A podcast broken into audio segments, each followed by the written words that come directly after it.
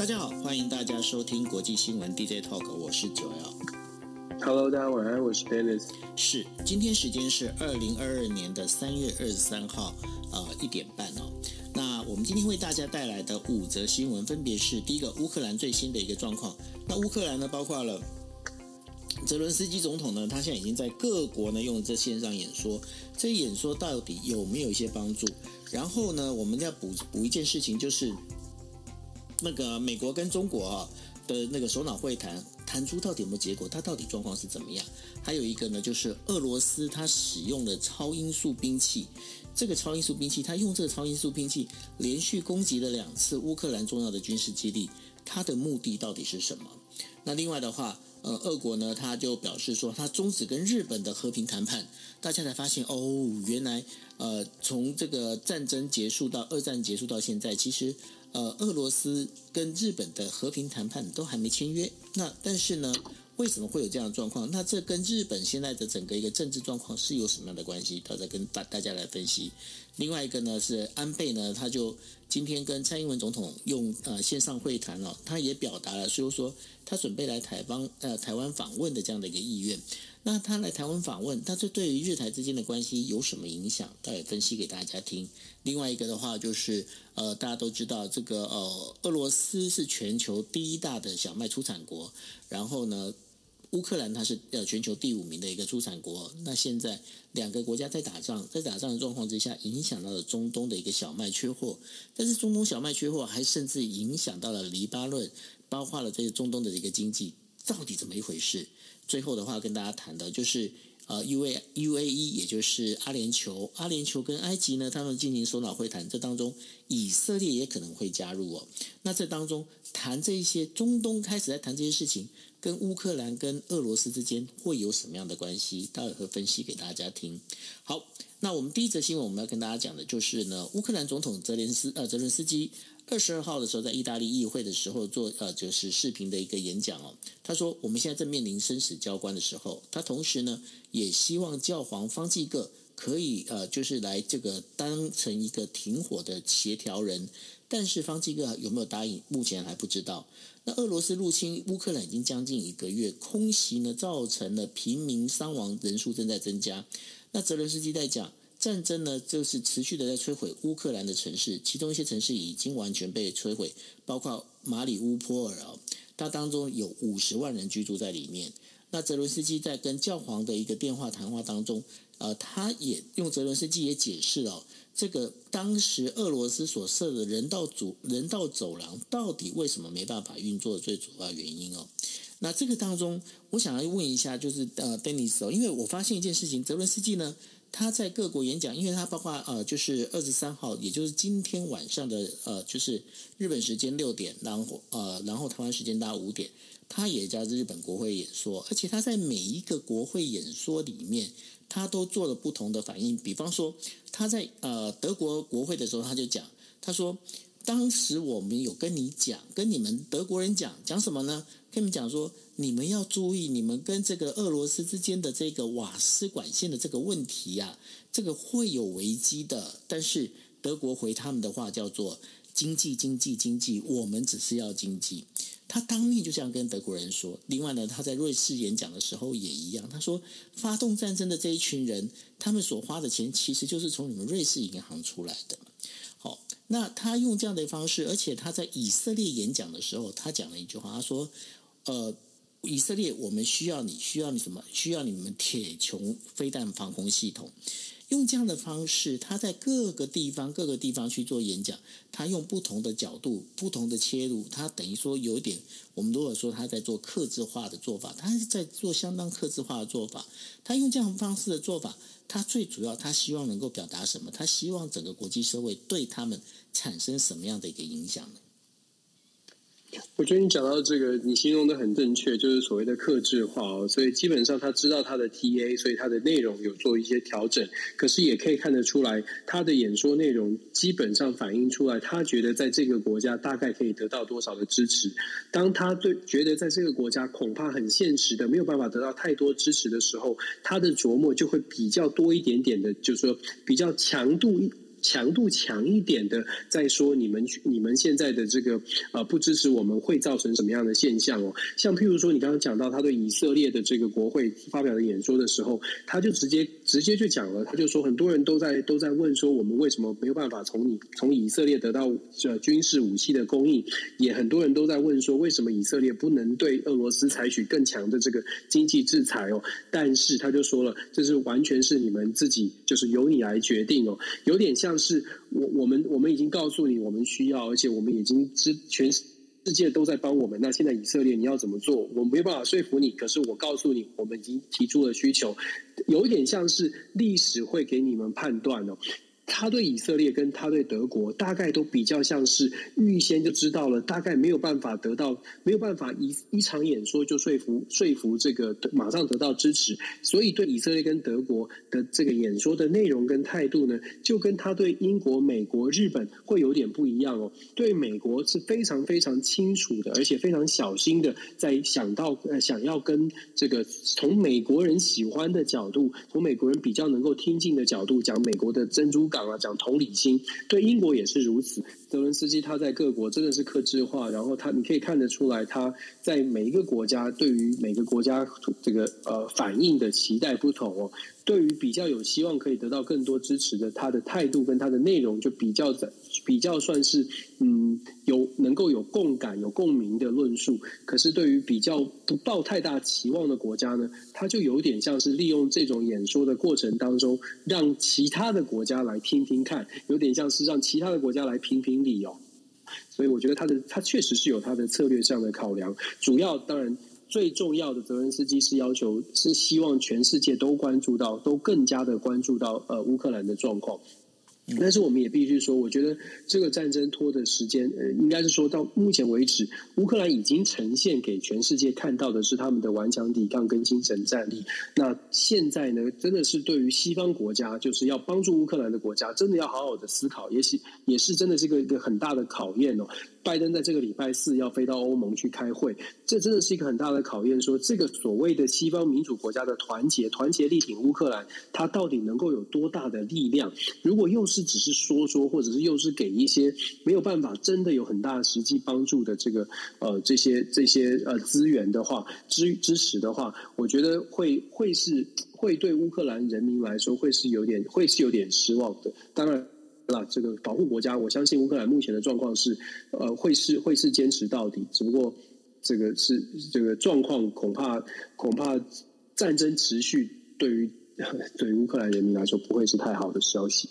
是，不过我跟大家做一个紧急插播，呃，刚刚看到就是中央气象台的这个广播哈，就是这一次的震呃震度呢，大概是呃五 minus。然后呢，它的震央是在花莲。那感觉到地震的地方呢，整个台湾全岛的话，应该都有都有感受到。那在北台湾的部分的话是四级，然后在呃就是新竹到台中这一整块的话是大概呃五 minus 哈。那然后呢，在那个高雄跟台南的话是四级哈。那呃希望大家一切平安，然后一切没事。那这样的这个时间是。发生呃，发生在就是三点二呃三月二十三号的凌晨一点四十二分。OK，好，那我们回到我们的国际新闻哦。那这个 Dennis 关于这个就是呃习近平跟拜登他们两个的这个电话会谈啊，当中有一个非常重要的一个关键哦，就这一次反而是中国所发表出来的这一些文件呐、啊。甚至多于美国所公布的这些讯息，这当中代表的意味是什么？我我自己的解读是，呃，美国 美国跟中国基本上就各说各话嘛。我们其实也有讨讨论到说，呃，双方其实没有太大的互信。在整个从川普时代到现在，其实中美之间的竞争就已经是越来越白热化。那现在的情况，尤其在 COVID 的过程当中，让美国其实美中之间不只是在政府阶层上呃开始少了互信，连民间的互相的反感度都是升都是上升的。在这样的情况之下呢，中美之间要很快的呃，因为乌克兰这个争呃争议，然后可以坐下来就赶快的携手合作，其实难度真的很高。所以拜登拜登做这个跟中国做这个对话呢，我相信他也没有预期中国会配合西方的动作，所以拜登在一开始在他呃这个进行对话之前，就已经先放话说，呃所谓的俄罗斯要向中国寻求协助，然后中国要求中国或者甚至警告中国不要。给俄罗斯任何的军事的援助哦，有点像是已经知道大概你不会马上的跟我合作，可是我至少要减少你可能会去援助俄罗斯这些这个部分，所以先放话做出这个消息。那当然中国是否否认的啦，中国当然北京当局当然要去强烈的否认说，哦，我没有从头到尾都没有军事的援助俄罗斯哦，甚至是说派了这个中国驻美代呃大使秦刚上了美国的电视台去做一个澄澄清跟声明，强调说这是一个假讯息，这是故意要。制造好像中国站在俄罗斯这一边哦，那我们当然不知道北京有没有曾经动过念头说，哎，这个跟俄罗斯要站在一起。但是我们从种种迹象看起来，中国其实是保持着一定，就是保持着一定的距离哦。讲是讲客观中立，可是我相信在战争发生之前，尤其在前期。呃，俄罗斯还在打所谓的 A 计划闪电战的时候，或许北京当局当时的想法是，如果战争可以冲突可以快速的处理的话，也许呢可以扮演一个调停者，或者是赶快介入去做一个斡旋者的角色。可是现在时间拖得越越来越长，伤亡越来越这个伤人伤亡人数在增加，经济上面的伤亡也变大的时候，中国在所谓俄罗斯跟中国的中立的角色，恐怕他现在也要重新做一个思考，不见得是因为美国的压力或因为美国的警告，而是中国在他自己的利益的考量上，要从利益考量出发。我们知道中俄之间呢，其实他们在战略上是有共同的利益的，也就战略上就是说中美竞争，这个美俄竞争在战。上呢都有一个呃，等于是跟西方国家要做出区隔的一个战略上的利呃利益是共有点共通点。可是中国跟俄罗斯在经济上面的这个共同点就相对是很低的。为什么呢？因为其实中国对俄罗斯的出口只有大概占它中国出口的只有百分进出口贸易只有大概百分之二到百分之三。可是中国跟美国的进出口呢，却来到了百分之十七到百分之二十哦。所以在利益上的考量，尤其我们说过，中国现在国家利益的核心目标就是维稳跟经济发展。对于它十四亿人口的中国而言，它并不是一个。已经经济发展到一定的程度，说我们不用再发展经济了。相反的，就是因为习近平要进入到第三任期，为了要维持他内部的国内的政情的稳定，所以我们看到他在经济上面其实是走得非常的保守，甚至把过去比较往前冲的都做出调整。上个礼拜我们才在说了，中国房地产税都要做做都要暂缓实施哦，可以证明中国现在还是以经济发展为目标，就是因为这样。我我会觉得，因为这样子，所以中国在所谓乌克兰的问题上面、俄罗斯的问题上面，他不太可能会去支持公开的去支持俄罗斯什么军事给给予军事的援助。那因为给予军事援助，他恐怕会失掉的是更多未来跟西方国家做生意的机会，他的名声也会大幅的下降。这个对于中国来说是没有利益可可言的。那。但是我们讲回来，这个美中的拜习的这个峰会，所谓的电话视讯峰会会议呢，因为双方都知道不会是不能够让。对方得到太大的好处，不能让对方感觉到，哎，讲完电话之后我做了什么样的改变。所以，我觉得中国部分的回应呢，美国的回，美国的目的目的是要让全世界看到，美国现在是警告中国做了要做什么事情，中国绝对不能去支持俄罗斯。对中国来说，他要透过这个会议传递出来的那个目标，呃，至少要让大家觉得，我不是跟着美国走，我有我自己的立场，我还是强调自己的立场，有点秀给俄罗斯看，你看。我也没有跟美国站在一起，可是在此同时呢，他强调的所谓的中立的态度，某种程度也大概是画了一点点的小的界限。接下来，其实我们也知道了，说是这样说，接下来还是要看行动。我自己的判断是我我我我应该是说，我很怀疑中国会会选择去站在俄罗斯这边，因为这并不是聪明的做法，尤其从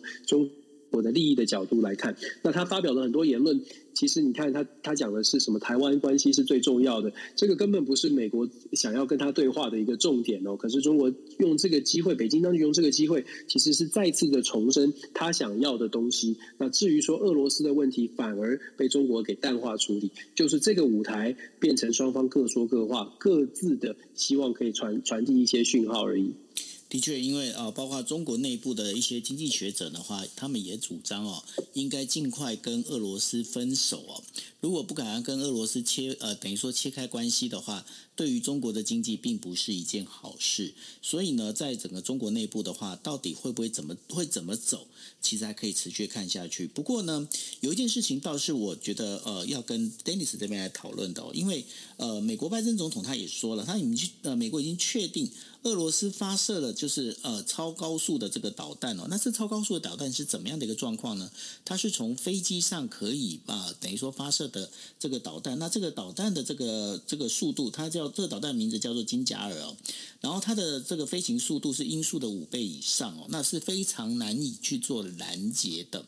那这一次的俄罗斯呢？呃，就俄罗斯国防部所公布，他们是连续射了，就是十九、呃十八跟十九号两天哦，各射了一颗这样的一个超音速导弹，然后攻击了乌克兰的这两个军事呃军事设施。另外还有一点的话，就是俄罗斯他们在讲，就说哎，那个乌克兰呢可能会使用生化武器，但是在美国的这一些智库跟军事专家都在认为，这就是那个。俄罗斯的欲盖弥彰，甚至他很可能会在使用所谓的生化武器。对于这两这些事情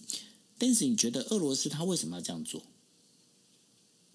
因为俄罗斯需要一个需要一个那个振提振士气的事情出现啊，因为从从战争开始到现在，完全不符合俄罗斯军队的这个规划。短期的 A 计划呢是快速的斩首，快速的取得这个占据几个重要的城市，但这很明显已经失败了。战争拖到二十几天，呃，俄罗斯的军队事实上呃也真的是伤亡是蛮大的。以这个呃本来规划的角情况来说，时间拖得很长。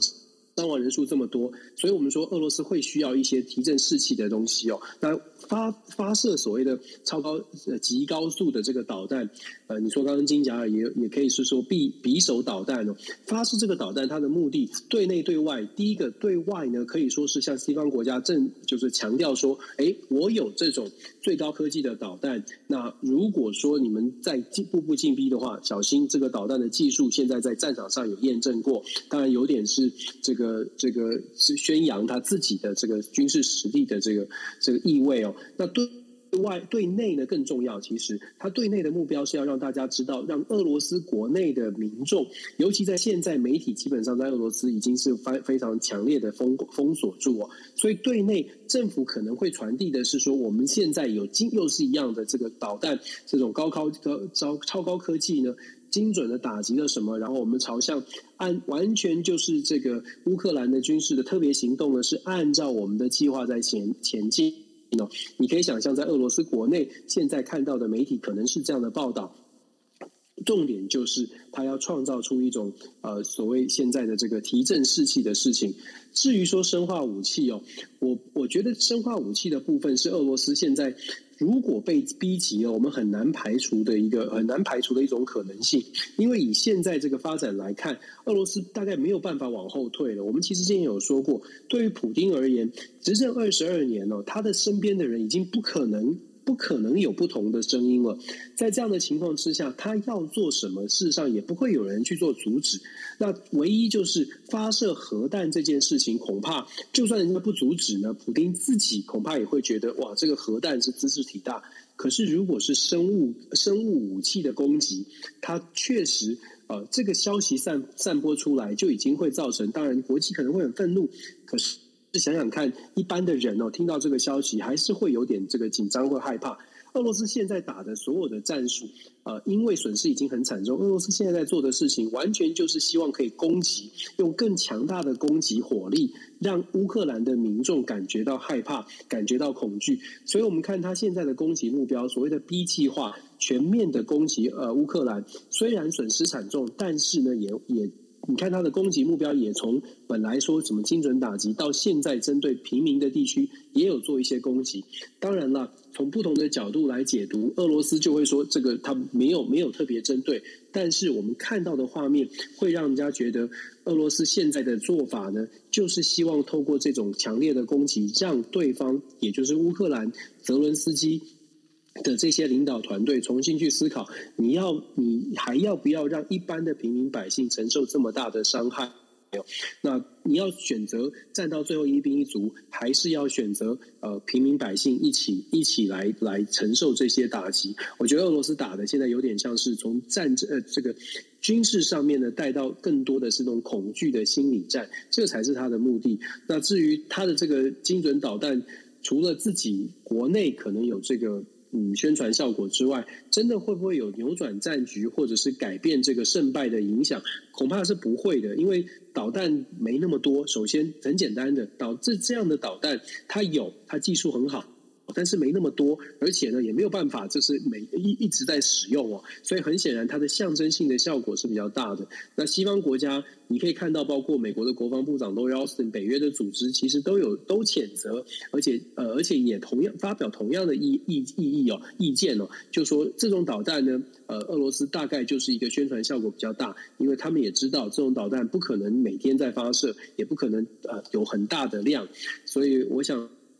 比较令人担心的，其实还是大家在说的，俄罗斯进入到了 B 计划，在伤亡比较多的、超过预期的情况之下，普丁没有办法往后退，只能不断的往前冲。这个不断的往前冲，他的力量恐怕会加得越更越来越大。今天早上半岛新闻、半岛电视台的这个新闻呢，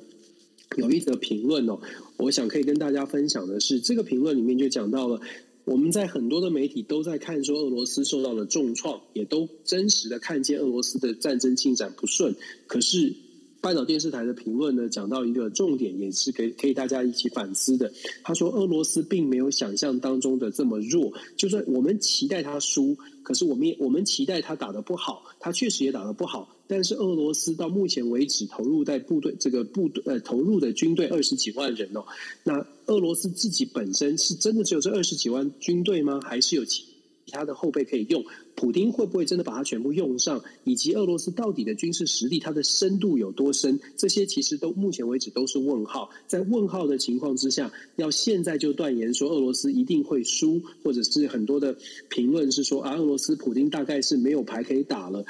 半岛电视台的评论是认为说要更加的谨慎哦，毕竟这场战争，普丁是已经确定绝对不能让自己输掉，因为输掉会很惨哦。因为他如果失去政权，他现在你看全世界都说他是战争犯哦。我们我这边讲说这个战争犯，很多都在讨论说，不，拜登说他是战，说普丁是战争犯，很多呃国际法庭也说要办普丁是战争犯，可是大家也要思考的是。战争犯这样的论述哦，真的要有效，是普丁要下台，而且被抓到才有效哦。否则，其实世界上被认定是战争犯或者是违反违反人权的这些大大坏蛋，在没有抓到的情况之下，古巴卡斯楚。金呃，北韩的金家，这个以以过去的这个海山，然后再加上伊朗的科梅尼，这些都是过去大家被认为是战争犯，西方国家都在外部不断的谴责。可是当他没有出这个国门，不被抓到，政权没有被推翻的话，所所谓的战争犯，不论你骂得多凶，他还是在那个位置上。所以我们说。关键在于普丁他是不是能能就有有是不是有可能普丁的政权会有会会有撼动？如果没有撼动的话，比较令人担心的是这场战争恐怕会打得越来越越来越残越来越残酷。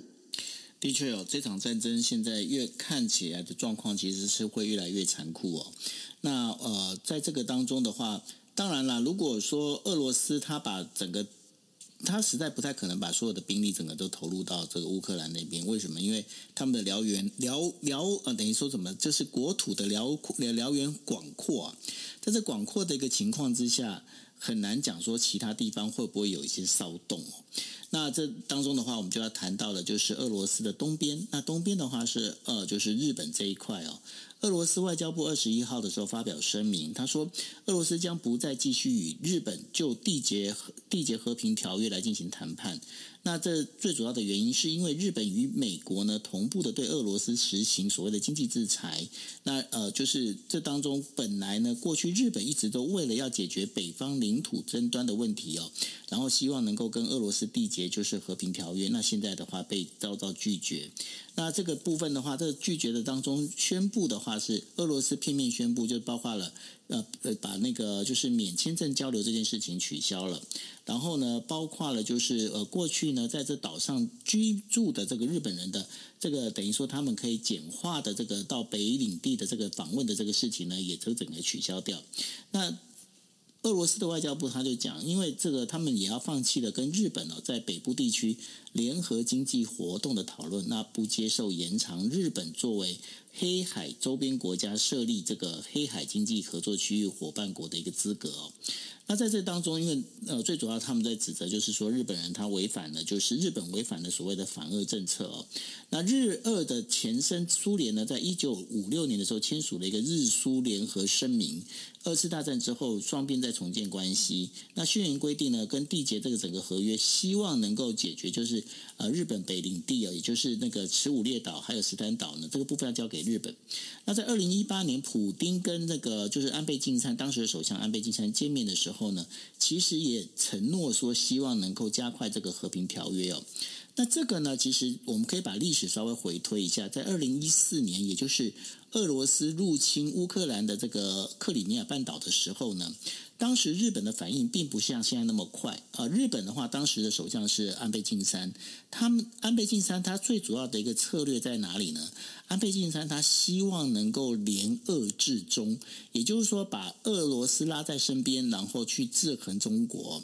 那当然，这当中也牵扯到，就是说，因为日本一直有北方领土的问题，因为在日本的北方四岛呢，就是当中是被俄罗斯现在就是二战之后就一直侵占着哈，没有归还。那这当中其实是有一些领土争端的。那在这件事情上面呢，哦的就是安倍晋三他的一个做法，他是对于俄罗斯是采怀柔政策。那但是呢，在这个整个这样下来之后，发现一件事情，就是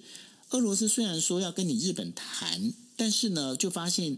俄罗斯在跟日本谈的同时呢，其实有谈好像没在谈，也就是他们会找很多的理由跟借口一直拖。那然后对日本来讲，日本他们就一直觉得就是说，好，我只要我只要对你怀柔的话，你应该会被我的诚意所感动。那所以呢，在这整个一个状况之下的话，这也造成。过去在就是我们在讲的二零一四年，就是呃入侵克里米亚的时候，日本并没有采取太严厉的一个谴责的这样的一个行为哦。但是在这一次呢，这个呃岸田文雄呢，在呃昨今天的国会里面就直接讲得非常清楚哦。他说呃今天俄罗斯呢，他这个宣布了，就是包括了就是日本他他是指责拼命指责日本违反这个就是呃亲俄的这样的一个政策哦。最主要他岸田文雄就讲。这个根本就是一个迁怒的行为，因为呢，这跟日本之间是没有太大关系，因为这个跟日俄之间的这个所谓的北方四岛的这个和平条约，这当当中是不会有关系的。但是他认为，就是俄罗斯在做迁怒的这样的事情，他是非常明确的在指责，他认为这是不当的哈。那对于这样整个一做法，但是我发现一件事情，日本跟俄罗斯他现在的整整个一个状况，跟当时安倍晋三所安排的路线已经不太一样了。是啊，是不一样啊。就像你刚刚形容的，安倍当当时的想法，真的就是联俄之中，真的是觉得跟普京可以可以好好的相处哦。所以至少在表面上，当时的会话对谈是比较多的，好像这个日俄之间的冲突是减少的。虽然实际上的这个什么签的签的白纸黑字的东西并不多，但是至少态度是 态度是呃，就是靠着俄罗斯跟中国有一个抗衡的力量。可是现在的情况当然不一样了，现在整个俄罗斯是是当然没有办法接受的。你刚刚你讲到这个迁怒，绝对是迁怒啊！可是像俄罗斯这样的一个政权，尤其是普丁主导的迁迁怒，应该是大家不不意料中事哦。就是对他来说，呃，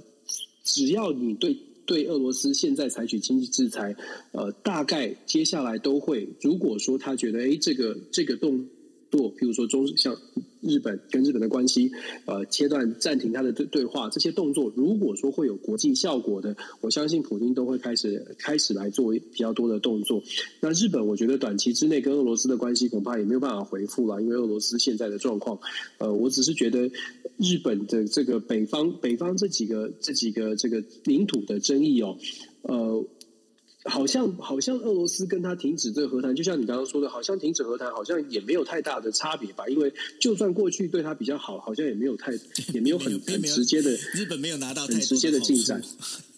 对，也没有比较直接的进展。是，但是我比较担心的是，当俄罗斯被逼急了，在这种战争哦继续发展下去，俄罗斯被逼急的逼急了，真的采取了比较。比较决绝的手段，譬如说生化武器，譬如说比较大规模的毁灭性的武器，如果真的拿来用的话，那西方民主国家会不会改变他现在的经济制裁，变成真的要采取一些军事的行动？那如果真的要采取军事行动的话，本来在旁边的，就是跟着走的，像是日本、韩国，甚至台湾。会不会也连带的需要做一些军事上面的动作？尤其是日本，其实最近我们之前不是来封他这个美国的支店长吗？我比较我在好奇的是说，日本会不会有这种可能，就是给予更多的支持，甚至是采取，譬如说自卫队，至少从从后备的角度，呃，这后勤资源的角度，会会有意愿去帮帮忙这个帮忙乌克兰，或者会有意愿真的是呃参参与到跟俄罗斯的全面对抗吗？其实哦，这我这也是我很好奇的事。这个当中有可以为什么我们今天会有两题会在谈安倍的原因也在这里哦。安倍呢，在最近的演讲里面已经加了一句话，叫做什么呢？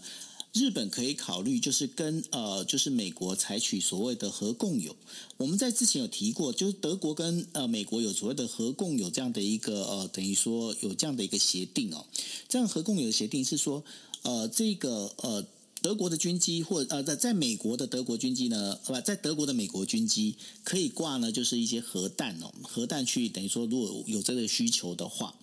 那过去哦，过去在日本的话，其实有就是核三不原则，也就是说不可以有所谓的这个跟核核动力潜艇啊，或者是跟核呃核弹有关的这样的一个武器呢，要在日本国内哦。那所以呢，但是现在已经把这件事情拿出来讨论。那这拿出来讨论的原因，也就是说，日本开始也在考虑一件事情，因为包括日本现在有很多的这一些呃，我们在讲说政论家也好，或者政治家也好，他们也开始在讨论一件事情，就是说。过去的这个核三不原则当中，其实是在当时的一个环境之下。那现在这个环境到底核三不原则到底它还适不适用？万一如果发生了刚刚 Dennis 你所提到的那样的状况的话，日本还要坚持核三不原则吗？那这个部分的话，已经开始有拿出来讨论。这也就代表说，其实日本日本也开始在思考，万一在万一如果有真的是发生大规模军事冲突的情况之下。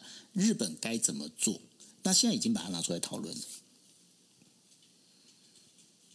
嗯，我觉得安，我觉得安倍最近的这个，这个也是可以讨论的，就是可以观察的。因为安倍最近的动作挺多的，不只是对俄罗斯，他之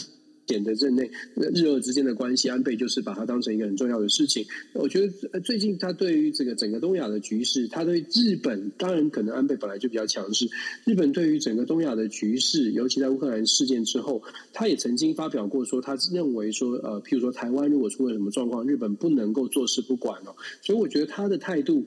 呃，挺值得观察。那他的态度跟岸田文雄的整个内阁是不是有直接的联动关系？或者是岸田有多大的比例会按照安安倍的安排或安倍的论呃论述去走？我我这个我也是很好奇。那当然可能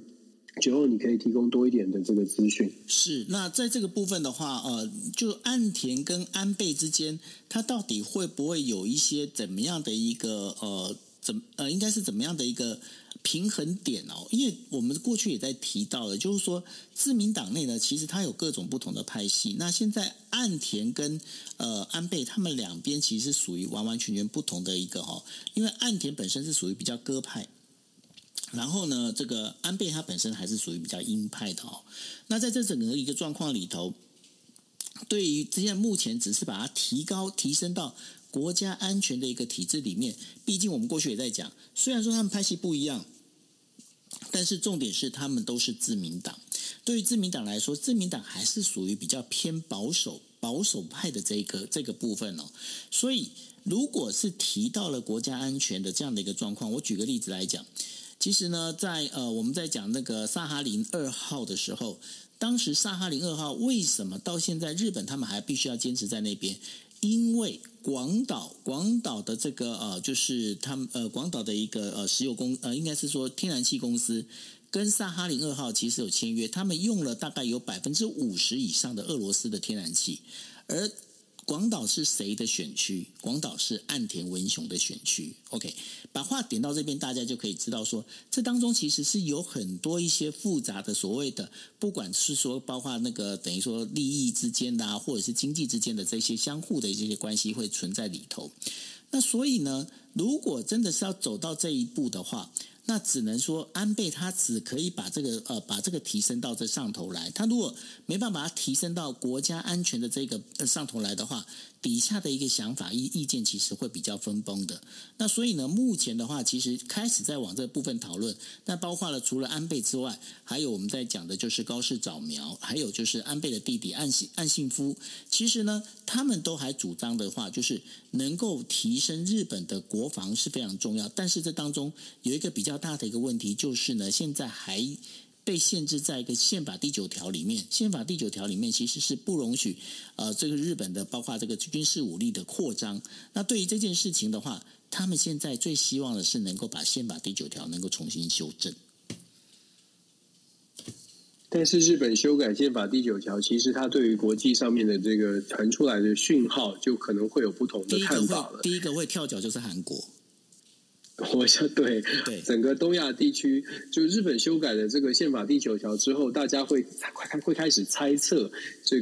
呃，就算日本现在可能展现的是这样，但是因为过去，然后再加上一个呃可能性，包括日本内部也有一些鹰派的人士有一些论述，所以就像你说的，韩国第一个就会觉得嗯有点有点担心哦。那中国也会有相对应的这个回应，所以会不会因为修改宪宪法第九条，就造成了整个东亚局势出现了一些动荡？我觉得这很值得观察。那。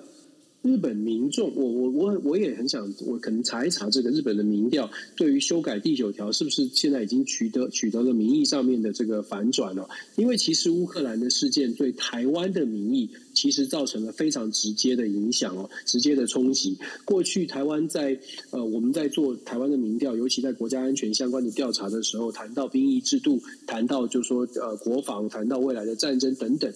都比较是处处于就是呃，我们尽可能的要呃，就就说啊、呃，不会特别的去支持，譬如说兵役延长。但现在不一样哦，现在对于兵役延长的这个议题，最近这几波的这几个好几个地方做出来的民调，都呈现了有一些反转。那我就很好奇，乌克兰的事件会不会让日本民众也觉得日本的自卫队真的要提升他的这个国国防实力？这个我我我想可能会有影响吧。日本哦，日本我必须要讲，日本啊、呃，我上一次呃去上了日本电视台。的那个等于说一个政论节目，然后 我当场他们那个他们有个艺人就问问我，就是说，哎，包括台湾的兵役制度怎么样？然后我都怎么看日本这一块？那我只回他们一句话，我说你们就是你们就是黑娃不 K。什么叫黑娃不 K？我说就是你们就是一直都是一个认为世界是和平的，你们是一种和平白痴。为什么是和平白痴的一个状况？就是说他们都认为呢，因为过去有呃日本有一个在战后之后有一个叫日教组。那日教组他们在做什么事情？日教组他们在，因为他们非常反战，所以呢，他们在呃初高中的这个整个教育里面，他会跟学生在讲一句话，就讲说：第一个，我们日本因为是个海岛国家，所以我们其实不太容易受到外国人外国侵略。OK，那如果今天日本受到外国侵略，你们要记住一件事情：你们只要举白旗投降就好，你们只要跑就好，我们不要战争。所以呢。呃，在日本有很多认为，就是说，哦，没有关系，我们日本其实是很和平的，是很安全的。所以呢，在日本有很多的年轻人，其实对这件事情，他们的紧张感还是不强的。那这也是为什么日本有很多的一些名嘴，包括呃过去的大阪的大阪知事桥下彻，他也在讲，他讲说。乌克兰，你为什么要打仗？你不要反抗，你们呢就是直接就投降。你那个那个呃，泽伦斯基，你你就不要再让你的那个民众再这样受伤。你们只要投降，你们就不会有事。为什么？因为普丁在没几年，他可能就过世了。桥下彻直接讲这句话，讲这句话之后，造成很多日本很多的这个我们在讲说有一些包括政治学教授啦，包括有一些政论家，对于桥下彻这样的说法非常的不非常的不以为然，甚至呢，连呃桥下彻过去非常好的一个呃就是朋友叫做也是一个名嘴叫做就是呃新新访次郎。对于这件事情，他自己都公开批评他的好朋友，所以有很多的一个状况里面，其实日本他目前对这样的一个紧张状态哦，并还没有到那么的一个就是意识到的这样的一个状况。那这个我觉得说，其实是日本跟台湾最大的不同。那另外的话，要跟大家补充一下，我刚刚在讲的就是核共有。那刚刚 Andrew 帮我补充了一下，因为我这没有搞太太清楚，我跟大家再讲一下哦。就是说，所谓的在德国的核共有是说，德国的军机可以在在德国的德国军机可以挂美国的核弹。然后呢，就是包括北约国的这个军机里面，其实都有挂载美国的核弹哦。但是核弹的保管跟安全程序呢，都是必须由美国由美国来掌控，连启动码也是。这是跟大家补充一下。那安倍他其实他们已经开始来讨论日本的日本自卫队的这个飞机是不是也可以做核共享这件事、核共有这件事情。他们现在正在讨论这件事情了，Dennis。是，我觉得 这确实确实是。你是说要谈谈这个日日本的这个自卫队的升级吗？日本日本有没有？因为你刚刚问我说日本的这个年轻人这个状况，我跟你讲，日本年轻人到现在还是黑化不 OK，真的，我觉得他们完全不行。我觉得应该应该是这样说吧，就是说日本毕竟跟跟台湾面临到的这个危机感是不一样的，所以他可能没有办法直接的。置换到，就是说，乌克兰的战，乌克兰的战争可能有对日本有什么直接的影响，所以，所以我们刚刚特别讲到说，台湾可能这次感觉比较强一点。我刚刚也特别查了一下日本的最新的一些，呃，我媒西方媒体做在报道日本的一些民调，确实就像你说的，日本的这个年，呃，日本支持。日本呃采取军事上面的支持乌克兰呢，大概只有百分之十一。然后日本大概嗯觉得乌克兰呃值得大家就说绝大多数的日本人是愿意支持乌克兰的，但是所谓的军事行动呢是非常少。人就是有有有意愿的，所以大概可能就像你刚刚形容的，差距还是蛮大的。就是日本跟台湾针对这件事情感受还是不太一样，完全不一样。所以呃，我在讲完之后，他们那些艺人是整个就说，为什么被一个外国人说我是黑瓦不给，就是和平白痴。OK，好，好猛。所以我在想说，我大概接下来接不到通告了。OK，好，那我们进行第三。不会，不会，不会，他们很喜欢说直直言，这个叫什么？这个直言不讳吗？对，直言不讳，有时候讲真话比较重要。OK，好，那我们进入第三者哦。第三则的话，就是自民党前首相安倍晋三在二十二号，呃，跟呃台湾总统蔡英文呢，就是进行了就是视频会议啊。然后呢，两位呢就乌克兰局势还有日台关系交换了意见。安倍随随后在他的推特上面就说了，他说：“我跟蔡英文总统的其实我们都同意哦，就是我们绝对不允许试图以武力来改变现现状啊。”那同时的话，呃，就是安倍他也告诉蔡英文总统说，他计划来访问台湾。那这些的话，其实是在呃，就是呃，两党议会的联盟叫做日华肯啊，就是主席是谷谷呃谷谷金二啊。所举行，那安倍他刚好是日华肯的一个顾问。那在这整个一个状况里面呢，安倍对于这整个乌克兰的局势呢，其实他是也非常紧张哦。那还有包括了就是有关于就是这个日台关系，还有就是中国对于呃这整个包括台湾跟日本之间的这个整个一个呃目前的一个战略跟一个想法哦。所以说他们在跟就是蔡英文总统这边有很多的一个交换意见。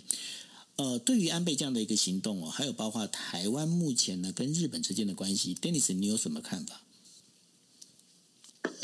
我觉得安倍就像我们知道，安倍一向一向的态度都是，让你可以说他是鹰派，你也可以说他一向都是比较支持台湾的。尤其在整个两岸的关系关系就是变在美中的影响之下变得比较紧绷的时候，安倍安倍的态度就是觉得说台湾跟日本的关系应该要更加的紧密，然后认为台日本应该不能把台湾的事情置身事外。所以安倍的态度，我我想大家很清楚。那至于说台湾。针对日跟日本的连结，我们也不用怀疑，就说日本跟台湾现在关系很好。问题是台湾还我还是要讲，就是说台湾问题问题是出在说台湾现在透过日本跟美国得到了不少的支持，这个支持我们要把它怎么样变成可以可以拿来拿来交涉、可以拿来沟通的这些，就是说呃背后的力量哦。那还呃这个这个我觉得是是。是蛮值得思考的，不管是蔡英文总统，还是未来，其实未来呃，二零二四很快，其实很快，两年之后，到底谁是台湾未来的领导人？这个领导人恐怕都要好好的思考未来的两岸关系，因为我们也讲了很很多次，到包括美国也很担心，担心什么呢？就是担心因为现在整个中国他在军事上面的崛起，军事力量的强化。虽然这次的乌克兰的呃这次的冲突，很显然的会让中国的领导当局重新的去思考所谓战争的成本。我所以我们之前我之前也说过了，我觉得这一次的乌克兰事件，把给台湾的一个比。比较大的一个空间，这个空间拉开来了，就是我们如果要担心，不用过度的担心军事军事的冲突，两岸发生军事的冲突，至少我觉得短期之内看到乌克兰的情况，呃，有的人就会说啊，中国会不会，北京会不会就趁机而动哦？我们说过，我觉得不会，因为大国的外交有它的步伐，而且这一次的所所谓的西方的经济制裁。完完全全会让北京当局以一个经济发展为优先的一个国家政府呢，必须要重新去思考这个战争的成本，恐怕会比他们本来在乌克兰事件之前盘算的还要再更高一些，因为他们真实看见了世界的这个反应哦，所以我会觉得。为什么会说安倍跟台湾的关系，或者是日本跟台湾的关系，用透过这样的支持，台湾用怎么怎么样用更有智慧的？既然西方国家或者既既然全球的氛围是在这次乌克兰事件之后会变成更加的希望和平，这种和平的意念或者和对于和平的支持，然后再加上我们跟这些国家在现在这段时间。不断的去强化这些连接，在透过经济上面，我们本来就有一定的科技的条件哦。怎么样把这个创空间创造出来？怎么样创造出可以对话的对话的这个呃利基哦？这个是要智慧的，这个不是说我们我们呃跟着说，哎，我们也来很很愤怒的要要去呛声。我我反而会觉得这个时这个时间点，我们有。不错的，创造出很难得不错的一个机会，可以去好好的去去去做一些沟通，甚至是谈判。我觉得这个是要嗯要思考的。不过你说到二零二四的总统总统呃新的总统总统候选人或当选人，其实我有点担心的，怎么办？你说担心什么？担心我不晓得要选谁了。他们自然会出现在你面前的啦，很快的。其实，其实这个选举 cycle 很快。二零二二年的这个地方选完之后，你就会看到整个整个台湾的社会又会开始出现，进入到这个二零二四年的选举了。嗯，我觉得台面上的人物，呃，这个已经，我觉得呃，执政党的部分比较比较没有悬念啦，就是只有这两一两位。但倒是这个呃，在野党的部分，我觉得蛮蛮有意思的。呃，不管大家怎么知怎么看了，我觉得在呃台湾的这个选举，呃，不论是任何政党，我我们要强调的是，不论任何政党，刚刚我们讲的重点是要有智慧来面对。我觉得这个才是重点。对，要有智慧来面对。这就是呢，刚刚呢，我们在呃报完那个就是我们五则新闻要讲的时候，刚好就是有人在呃有朋友在那个什么，在那个 chat 上面留言的，就说哎，那个呃安倍在马英九总统时代呢，其实也有来访问啊，这也没什么啊。哦，必须要跟大家讲，这提到这件事情，我就一肚子火。为什么一肚子火？因为呢，当时我我上次我呃，大家如果是经常在听国际新闻 DJ Talk，大家就应该知道，就是上一次呃，安倍晋三他来到台湾的时候，他刚好是在野党，因为当时自民党呢就是呃败选，败选之后是刚好民主党，也就是呃当时的呃那个兼职人，他们整个一个就是在呃日本执政。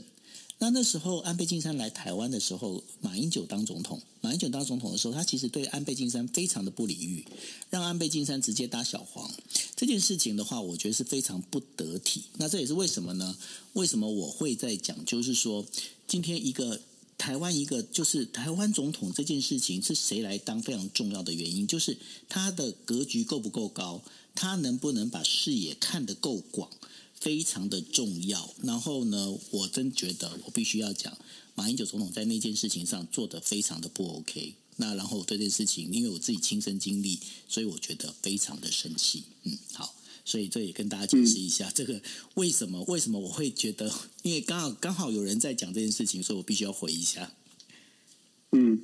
我其实是真的觉得，就是说，不管未来谁做台湾的这个总统，我基本上要领导这个国家，尤其是对外，我们就只讲国际关系哦。台湾的国际处境，恐怕他必须要摆脱掉他自己的这个主观意识，喜欢哪些国家，不喜欢哪些国家。作为国家领导人，恐怕要在整个国际环境，尤其国际变局越来越，国际变局很明显的是会比较混乱的状态之下。真的要稍微的，就是为了整个未来的这个国际的局势走向，在国际社会当中如何生存，可能要放下一些自己的一些想法，因为。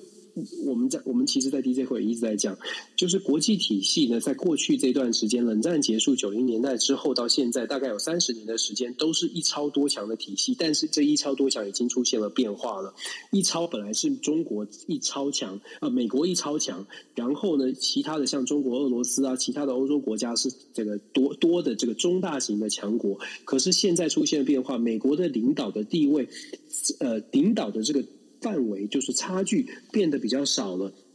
因为这样子，所以在这样的一个体系里面，台湾未来的路，尤其是在作为一个小小国的生存之道，它就必须要能够更加的灵活，更加的有智慧，更加的理智。所以你刚刚讲到马英九总统对于日本的这个态度，我觉得未来的总未来的领导人哦，真总统啊，应该真的要去思考的是。我就算可能觉得我不喜欢这个国家，可是为了国家的发展，或者是台湾的整个的生存，也要去思考怎么样来沟通。我就算喜欢这个国家，也要去思考这个喜欢的国家也有可能会占我们一点便宜，也得守护我们自己的国家利益哦。我觉得这个是，我觉得长期以来大家都会比较，我们很讲人情。所以我们常常会觉得说，有些国家是好的国家，或者是我们的朋友，所以我们就可以，你知道，掏心掏肺。可是掏心掏肺，我们有的时候会发现，哎，怎么到需要帮忙的时候，或很现实的时候，好像又有点差距了。那同样的，有时候我们不喜欢哪些国家呢？在需要的时候，又会发现，好像我们又好像没有办法完全的切割，因为现在的国际就是一个全球化、完全连接在一起的国际。怎么样带领这个带领国家、带领所有的朋友，能够。这个找到我们的生存之道，这个真的是需要更多的理智。有的时候，可可能我要甚至是说，要更多、更更多的勇敢哦，因为他做的这个决定，恐怕会让支持他的人，甚至或者是反对他的人都不喜欢他。但是勇敢是很重要的，勇敢面对这个政治的这个成本，这个是。我觉得这是领导人需要有的事情。对，除了勇敢之外，就是要不卑不亢，这非常非常重要。对啊，对，所以呢，我们这句话，我们先在总统还没选举的时候，赶快跟大家讲一下：你们要选总统，记得这个很重要，要不然等到要总统开始开始开跑的话，我们讲这些，我们又要被贴标签了。没有，我们是很客观的在，我觉得我们是很客观的在希望将未来有一个什么样的领导人啦，这个是蓝绿都应该好好思考。真的，真的，所以说呃，选出要有大局观，然后不卑不亢的总统非常非常重要。OK，好，那我们进入第四则，第四则要讲的就是俄罗斯入侵乌克兰呢，将。让这个依赖这两个国家里面最主要的粮仓之一哦，就是中东跟非洲国家呢，整个这个小麦的供应产生了重大的影响。尤其是在黎巴嫩还有突尼西亚这些地方的经济严重停滞的国家，整个情况也开始恶化哦。那现在的话，他们已经发生了就是这个粮呃粮食短缺的一个做呃这是人道危机哦。然后，黎巴嫩的总统呢，在二十一号的时候，就是会见了世界粮食计划署的秘书长，叫做比斯利。然后呢，在这个部分，他就提出了希望能够就小麦保障问题呢，能够寻求一个帮助。那因为呢，为什么呢？因为在贝鲁特哦，贝鲁特的爆炸呢，炸毁的就是二零二零年贝鲁特爆炸的时候，炸毁了他们的小麦仓库。然后现在又面临的是乌克兰战争新的危机哦，使得现在包括呃整个黎巴嫩这边的话，包括就是整个货币暴跌啦，公共财产恶化，公共财恶化哈，那使得这个国家已经陷入了整个经济危机。等你只是整个一个这样打下来之后啊，包括整个粮食危机、能源危机，整个全球的有很多地方开始出现陆陆续陆陆陆续续出现一些大大小小的问题了。是啊，而且你如果回去听，大概在三四个月里。在之前，我们在战争出发生发生之前，我们其实 TCL 就已经讲到了，就已经讲到了能源的问题跟粮食的问题。在非常早期，我们就在说，这一定会后续有效应，时间拖得越长，它的冲击会是越大，而且冲击的国家就是我们现在遇到的，像是中东国家，还有非洲的国家、阿拉伯世界。因为对于这些国家来说，正在发生战争的这两个俄罗斯跟乌克兰呢，事实上对他们的这个粮食供应跟能源供应都有直接的影响，而且这而且这个直接的影响还不止，还不仅仅是说哦，这个好像不跟他们买东西，不跟他们交易就没关系，是这些地方这些国家根本没有办法取得其他的替代的来源，因为俄罗斯跟乌克兰所提供的粮食的价格、能源的价价格也好，都是他们比较能够负担得起的，所以。黎巴嫩，我们今天特别讲黎巴嫩或者中东地区。黎巴嫩其实大家如果记得的话呢，好几年，大概在两呃两年，如果没有记错，应该是二零二零年还是二一年，那时候有一个超级大的爆炸案，我不知道你们记不记得？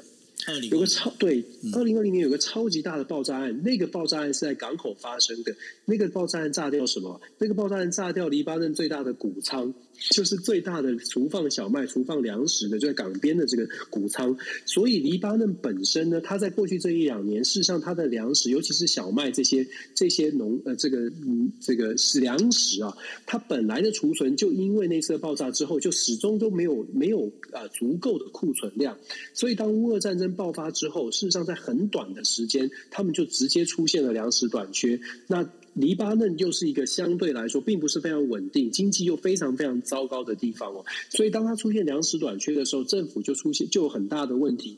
呃，币值汇率也不断的下降。对于这个黎巴嫩现在的状况，可以说是雪雪上加霜。有趣的事情是谁可以帮助黎巴嫩呢？事实上，现在西方国家大部分的资源都投入在乌克兰，就是协助乌克兰。在这两天去把粮食运到黎巴嫩的是土耳其。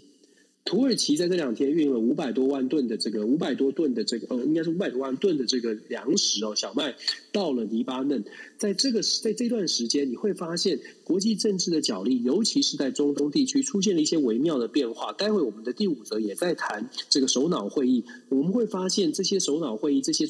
中东地区的国家，北非这些国家开始慢慢的发现，要跟西方国家做一个可能没有办法得到他们的西方国家太多的关注，所以我们得自立自强。这这个其实从去年的阿富汗撤军之后就已经开始出现，只不过在这一次的乌俄冲突之后，更加的强化，强化这些国家恐怕要自己在区域内建立一种连结，建立一种同盟。土耳其给黎巴嫩的资源，只会让黎巴嫩以及。中东地区的国家更加觉得，哎，土耳其也许就是我们在这个区域的一个小小的领导人哦，小班长吧。所以未来土耳其的分量或者是重量会更加的加重。但是土耳其的分量加重，对于民主国家来说，对于西方国家来说，是不是好事呢？我们其实知道，土耳其过去在美苏之间一直都是有点像是骑墙派，一直在中间，就是两边两边都有保持一定的关系的。对于美国来说，土耳其增加了它的这个中东的分量。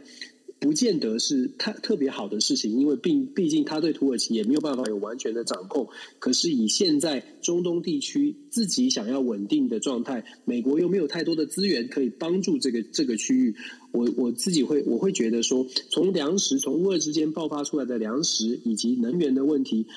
我们会看见的是很多地呃世界的很多的区域，过去可能比。较可以由西方国家主导，像是美国可以美国带带领他们，可能给一些指给给一些建议，他们会听。接下来的世界恐怕在中东地区，因为这次的乌俄战争，因为西方能够给的帮助比较少，他们对于美国，他们对于西方国家的这个依赖或者是嗯尊重。会开始下降，那整个国际的这个影响力，各国影响力的消长，真的有可能重新洗牌哦。这个是我们在粮食危机之后看到的这个角力，以及看到的这些逻辑，可以思考一下。是，那接下来第五则新闻一样是跟中东这边是有关的。阿拉伯联合酋长国阿联酋的那个呃王储穆罕默德呢，他在二十一号的时候访问埃及呃红海沿岸。然后呢，同时他会见了埃及的总统哦。那另外的话，以色列总理贝内特呢，他也在那个这个地方访问哦。那所以呢，这三位领导人呢，已经开始在讨论包括伊朗在内的一些中东情势哦。那这当中的话，他们呃，就是包括埃及总统办公室，还有王储跟王储会晤之后所发表的声明里头，他表示哦，拒绝任何破坏该地区稳定的行为哦，那涉及波斯湾安全。那尤其是那个就是穆罕默德王储呢，他也在讲哦，他说呃，他们都有讨论到近期的这一些国际的事务，但是呢，他们两位都不约而同没有提到贝内特哦，但是大家在认为就是说，他们三位领导人应该是有见面哦。那另外的话，就是因为也门的这个亲伊朗的武装团体呢，有使用导弹和无人机来攻击阿联酋，那这也造成了就是包括了这个呃，就是阿联酋跟呃这埃及之间呢，他们开始在讨论，就是说，诶，那这当中有没有需要来共同来去做这些，包括整个中东地区的一个安稳维稳的这样的一个事情哦。那另外的话，叙利亚总统阿塞德呢，他也在十八号的时候刚刚访问过阿联酋。那这整个一个。现在目前中东他们好像开始几个开始结合起来，就是说，嗯，我们好像要自我们自己要来自己保护我们自己了哦。对啊，确实是这样。我们刚刚才提到，其实现在这个状况，尤其在去年八月之后呢，整个在中东地区、北非地区，已经越来越多这种区域性的首脑会议。那这个区域性的首脑会议，今天我们看到分享这个埃及啊、以色列啊、阿联酋进行一个会议会谈，其实这是非常罕见的，因为。以以色列跟阿联这个阿拉伯国家啊，事实上是在最近，真的是最近这一两年才真正的变成关系正常化。当然了，埃及是最早就恢复跟以色列呃关系正常化，他们在一九七九年就已经开始交流了。可是阿联酋就说呃，事实上是在这两年才开始哦，所以很很短的时间，为什么会让过去非常多冲突的，因为宗教的关系，因为不同的文化背景的关系。这么大冲突的这些国家开始会携手走在一起，因为他们有共同的安全考量，他们的共同的威胁就是伊朗了。我们刚刚九欧你也分享了，伊朗在也门支持的这个支支持的反抗军，跟沙乌地阿拉伯、跟阿联酋以及这个也门政府军组组的这个联合军呢，其实是打的真的是非常的非常的激烈哦。大家都在关注乌克兰，其实，在也门的内战其实打得非常的激烈。伊朗这个以色列担心的是伊朗的这个核，一其实一直都担心伊朗有这个核子武器的能力，所以以色列其实我们之前分享过，以色列一直都不希望美国重回到二零一五年的核协议，因为对于伊朗以色列来说，伊朗的核协议根本没有真的完全把伊朗的核子能力给注销掉，甚至因为一一八年撤出核协议之后，伊朗在这几年其实对对于核子武器的研发能力是这个是快速的累积他的经验，所以伊呃以色列会觉得这个伊朗核协议是不不好的，但是现在看起来形势比人强，美国需要伊朗赶快回到国际原油市场。而且我们上个礼拜才在讲说，伊朗的核协议恐怕现在慢慢的就赶快要推动了。以色列能够说话的部分不多，所以以色列在看到美国大概也没有办法帮助他阻挡伊朗的核协议，在这样的情况之下，以色列必须在区域当中找到自己更多的盟友。如果真的以色列跟伊朗发生什么事情的时候，需要哪一些朋哪些朋友可能是可以帮助他的，而且是非常实质的帮助的。所以以色列非常积极的跟阿拉伯国家。正常化之后，非常积极跟阿拉伯国家做连接。对于以色列来说，伊朗是一个很大的威胁。同样的，对于埃及、对于阿联酋来说，伊朗也是很大的威胁。刚刚我们说了，这个阿也门的事件，让阿联酋呢被伊朗这个支持的胡塞组织透过无人机、透过各种的方式攻击阿联酋，其实也很不爽哦。所以，跟现在跟以勒伊呃以色列之间找到了各个一个共通的话题，就是一起要反对伊朗。一起要反对反制伊朗，那再加上呢，两呃这个埃及跟阿联酋的关系，整个阿拉伯世界哦，现在跟以色列是走得比较近。如果你对伊朗有担心的话，你会走得比较近。那三个国家呢，很罕见的走在一起。现在他们其实希望的、希望做的事情是扮演这种和平稳定的一种轴心国，就是区域的轴心国，能够拉得多近？其实这个很值得观察，因为如果这三个国家拉得很近，可以想象一下，这三个国家本来都是依赖着美国，尤其是以美国马首是瞻哦。但是这几年看起来对美国的依赖是下降的，所以当这三个国家自己走得很近，而且自己觉得，哎，我们靠我们自己在区域当中就有稳定的力量，那么美国未来在这个区域可以扮演的角色，或者是可以说话的这个影响力、说话的分量，就会相对来说呢是是会滑落很多的。所以这就是我们一直在讲的，当国际上面。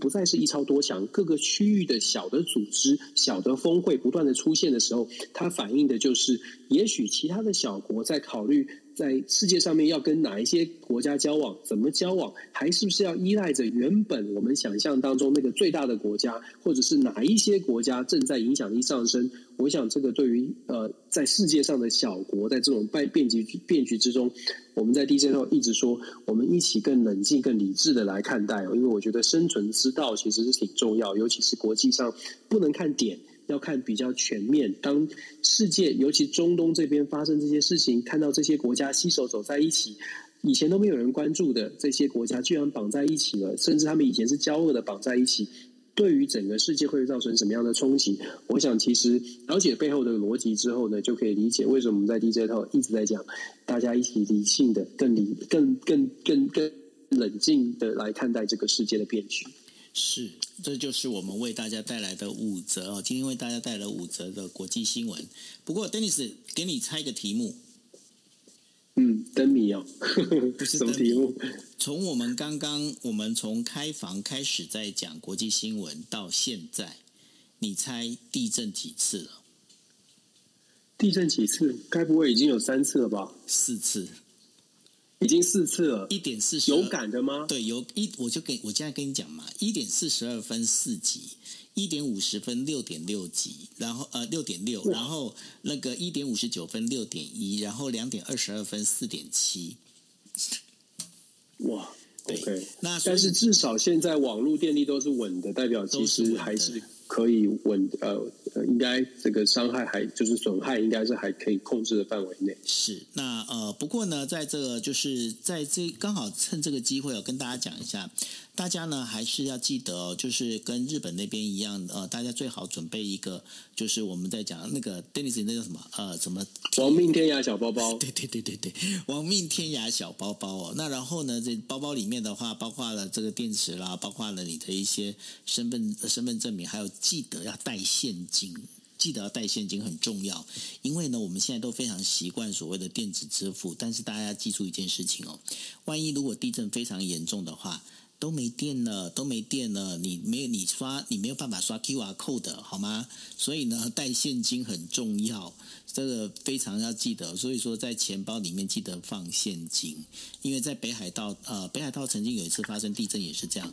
整个大地震之后，那个因为核电厂那边就忽然就停机，停机之后呢，这所有的供电，整个北海道一片漆黑，一片漆黑的状况之下，想要用电子支付完全没办法动，你只能用现金支付，所以大家记得哦，你的亡命小包包一定要带现金，这非常重要，嗯。好，那今天真的对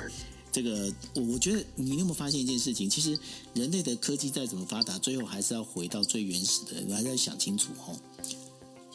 是啊，所以有一些基本的这个基本的技能、基本的原始的东西，其实身上还是要身边还是要准备一些。对啊，像我还是可以，就是呃摩擦生热起火，这个我这个我还会。童军团的时候有学过。我听起来怪怪的，不是，那 怪怪的，就是就是那个用 用那个木头去起火啊，真的是怎么怪怪在？哦，我也以前当过童军呢、啊，但是好啊，那你只会被童军这样？没有，我们要削那个小小的那个火煤棒，然后要削成一朵花，比较容易生火。对对啊，还有我还有啊，因为我我身上还会带一把刀，刀上会有点火石。哦，这个厉害！哎，对，我们下次明天可以聊一下我们在这个我上个礼拜去露营的事。OK，好哦，那我们今天节目就到这一边喽。那谢谢大家，大家晚安喽，拜拜。大家晚安，拜拜。